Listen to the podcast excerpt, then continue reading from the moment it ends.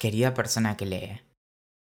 Esta es una lectura del correo por el quinto aniversario de cómo funcionan las cosas enviado el 17 de abril de 2022. Querida persona que lee. Espero que en la última semana ninguna ola haya sido demasiado grande como para surfearla y que en la mejor parte de la última década te hayas podido encontrar en las cosas que pudiste lograr, incluso si la principal haya sido lograr llegar hasta acá.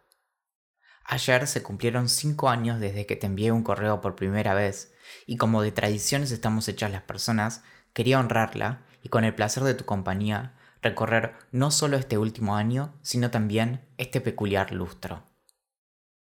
Cuando cumplimos el primer año, traté de volver sobre mis palabras fundacionales acerca de encontrar la persona a la que le escribo siguiendo aquel consejo de Kurt Vonnegut. Si abrimos la ventana y le hacemos el amor al mundo, por así decir, nuestra historia se agarrará a neumonía. Por eso no le escribo al mundo y en cambio te escribo a vos, querida persona que lee.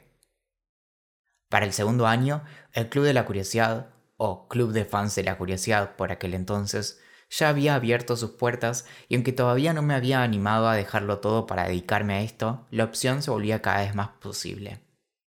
Además, ese año comencé a hacer donaciones en nombre del club para aquellas personas o proyectos que lo ameritaran, y empecé a hacerme cargo del poder que tenía, sin haberme percatado, de estar para otras personas. En ese momento te escribí.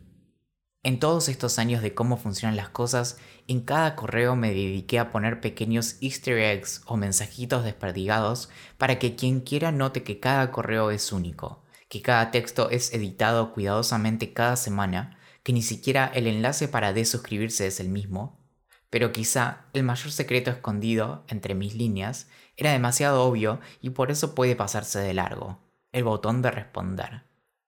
Del otro lado de este paredón de palabras que te envío estoy yo, Valentín, y podés escribirme por lo que sea. Y por eso quería insistir una vez más en que estoy del otro lado. El universo es un lugar a veces quizá demasiado amplio y entre todas las cosas que parecen estar pasando, agujeros negros que se evaporan, otros que se forman, robotitos en Marte haciendo de las suyas y todo eso, es difícil hacer pie. Yo lo sé. Y si hay algo que tengo dolorosamente claro, es que cuesta horrores entender cómo funciona cualquier cosa. De repente, la pertenencia y la capacidad de reconfortar a otras personas en el esfuerzo por reducir mi propia incomodidad se volvió difícil de ignorar.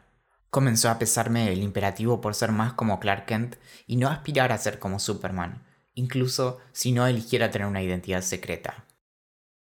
El tercer año nos encontró con el agua recién hasta los tobillos de lo que sería la pileta de la pandemia, y a mí me encontró con la mejor misión que alguna vez me había propuesto, ser artífice de la distracción. Toda distracción profunda entreabre ciertas puertas, y hay que distraerse si no se es capaz de concentrarse, decía Cortázar. En un momento en el que el planeta entero parecía haber quedado patitas para arriba sin saber qué demonios hacer, me propuse incansablemente darte espacio para la distracción en mi intento por robarte de la vida real, aunque sea por un ratito. Para entonces tenía un poco más claro que ésta se había convertido en mi vida, real o del tipo que fuera, gracias a que el club me había empujado a dejar mi último trabajo y adoptar este como el modo más extraño de llegar a fin de mes. En aquella reflexión recuperaba mi misión en una serie de objetivos. Lograr un hábito de escritura, apuntar al despliegue de puntos de partida y no a la exhaustividad, para que cada persona que lee pudiera hacer su propio recorrido de su curiosidad, evitar la preocupación por los números que solo pueden sumar a la vanidad, en tanto escribir sería un acto de dedicación para quien quisiera acompañarme, y finalmente, escribir con la frecuencia que pudiera para mantener cortito el césped de la sensación de soledad, propia y de cada persona que lee. Luego de un primer año en el que descubrí que podía escribir, vino otro en el que descubrí que podíamos ser un montón, un tercero en el que me animé a descubrir que podía vivir de esto, y un cuarto en el que aprendí, junto a vos, a navegar la incertidumbre. Siguiendo aquel mandato en favor de la distracción, el cuarto año me dediqué a enviar una cantidad exagerada de correos con cuanta cosa interesante pudiera encontrar. Nadie quiere ser Aquaman. Cantamos PRI, ser Superman, Batman, la Mujer Maravilla, pero nadie piensa en el pobre protector de los siete mares cuando piensa en heroísmo. Eso es, claro, hasta que nos tapa el agua. Es entonces cuando el específico conjunto de habilidades de nuestro mitad humano, mitad atlante sale a relucir y salva el día. Cuando hace un año nos dijeron que debíamos pasar una cantidad descomunal de horas en casa porque nos iba a tapar el agua, yo supe que era mi momento. Hora de ser Aquaman. Y eso hice. Con Eli pusimos en línea no me siento bien.com buscando sacarte alguna sonrisa con algo que quizá no supieras que ahí estaba para deleitarte, incluso si alguien pudiera decir que la curiosidad, si vamos al caso, no sirve para nada. Para todas las aventuras parecía alcanzar con otras personas con mejores trajes y superpoderes, pero la curiosidad es mi aventura, y por suerte en algún momento elegiste sumarte vos también. Gracias, una y mil veces, por darme la oportunidad de brillar.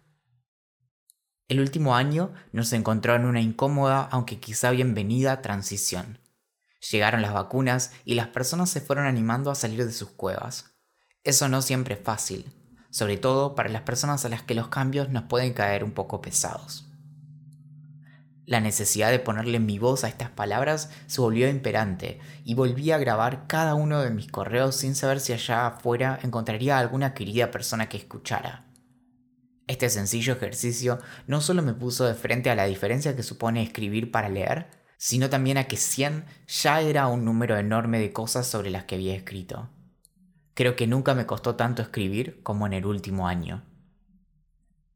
Para no faltar a nuestro tácito acuerdo, un montón de domingos elegí repasar viejos correos y ampliarlos, ajustarlos y mejorarlos para ahora grabarlos volver sobre las propias palabras, como si sobre un mapa marcáramos el camino recorrido, suele tener el inesperado efecto de hacernos notar lo lejos que llegamos y sobre todo, el largo camino que tenemos por delante si elegimos seguir. También me volqué a escribir más acerca de las cosas que me pasaban, más allá de lo que pudiera llamar mi curiosidad. O, en otras palabras, me animé a orientar mi curiosidad hacia adentro. Animado por la confianza e intimidad que me da el Club de la Curiosidad, uno a uno fui compartiendo borradores e ideas a veces incompletas en un intento por explicar por qué a veces no podía con todo lo que me proponía. Cómo funciona dejar de funcionar surgió precisamente de un intento por poner en palabras lo tortuoso que a veces resulta ser lidiar con un equipo cognitivo que no siempre quiere salir a la cancha, que luego se convirtió en un correo que me animé a enviarle a toda la lista. También pude compartir reflexiones sobre qué significa a veces ser el hermano mayor de una persona de un talento incontenible, o incluso qué puede representar el verano para quienes crecimos con una adolescencia rota en el medio de la montaña. Fue en gran parte motivado por la oportunidad de hacer regalos con palabras, como cuando grabé la lectura de Where the Wild Things Are, que unos días luego de mi cumpleaños a mitad del año pasado se me ocurrió preguntarme y preguntarle a cuanta persona tuviera cerca qué cosas le hacían bien. Y sin que nadie lo esperara, puse en marcha mis 28 días para sentirse un poquito mejor, probablemente lo más arriesgado que intenté hasta ahora. Siempre desencajado de lo que otras personas pudieran esperar de mí, reconozco que me obsesiona desafiar las expectativas. De igual modo que no sabía qué respuesta podía esperar de algo así, creo que nunca fui privilegiado con tantas respuestas hermosas a mi esfuerzo. De repente, miles y miles de personas se encontraban en mi humilde recopilación de cosas de todo tipo que alguna vez me habían hecho sentir un poquito mejor. No eran cosas que hubiera encontrado en internet o que tuvieran por detrás algún fundamento razonable.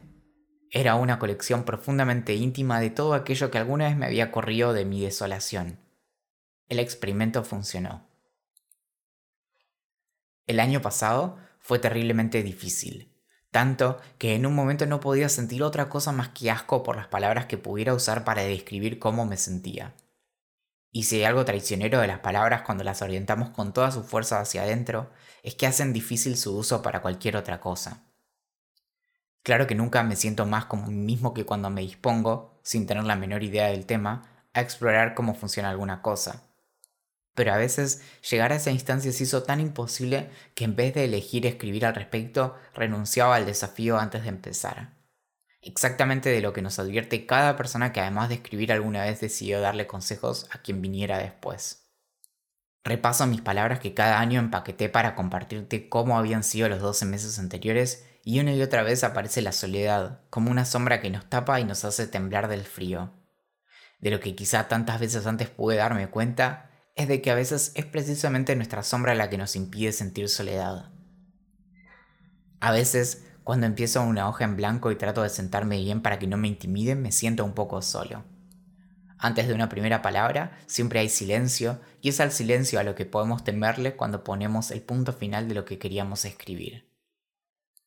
A veces alcanza con recordarnos que lo que sea que ahora tapa todo no es lo único que sucede en nuestras vidas.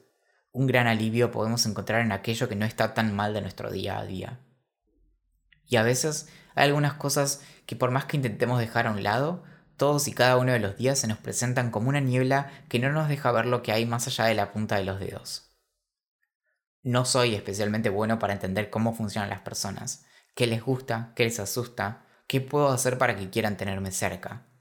Nada de esto tiene nada de especial y nuestra insoportable naturaleza social, sin importar cuánto hagamos para escaparle, nos hace buscar refugio en las personas que queremos tener cerca. El año pasado enfrenté la muerte de un modo que no había hecho antes. A veces, sin embargo, duele más permanecer con vida. Enfrentar la distancia que alguien extiende cada vez que nos acercamos puede ser por momentos incomprensible, pero la mayor parte del tiempo insoportable.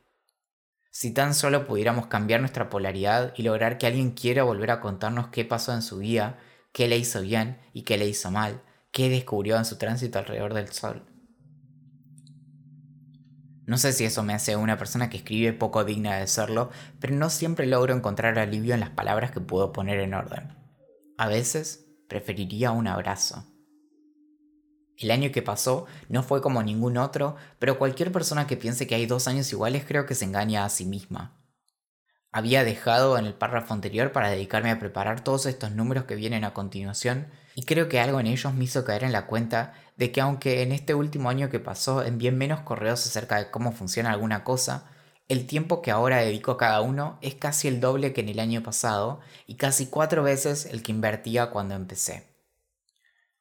Aunque siempre me da un poco de terror estar incurriendo en una forma de estafa cuando envío, luego de revisar y ampliar, algún correo sobre un tema del que ya escribí, cada vez que lo hago me encuentro en la diferencia.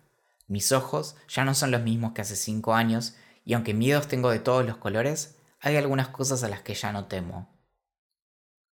Hace algunos párrafos que crucé la marca de las 2.000 palabras, algo con lo que antes era un poco más cuidadoso. Pero no es a las personas a las que leer les espanta un poco a quienes les escribo. Te escribo a vos, querida persona que lee, y espero nunca escribir sin el respeto que le tengo a tu lectura. No sé si el año próximo repasaré estas palabras o si las dejaré allí en un difuso recuerdo, pero 5 es un gran número y por algún extraño motivo se siente como la mitad de una posible década. Puede que a todo esto le haya puesto un nombre que no coincide con el que lleva mi documento, pero esta no es más que una manera, quizá algo atolondrada, de poner en palabras una vida entera en la curiosidad, una vida que vos haces posible y una a la que le das sentido con tu atención, quizá aquello que más atesoro en épocas en las que todo parece devaluarse a nuestro alrededor. Espero en una semana a partir de este momento estar enviándote un correo acerca de cómo funciona alguna cosa y espero que sepas que si eso sucede no es solo un prolijo rejunte de referencias y algún que otro chiste lo que busco compartirte.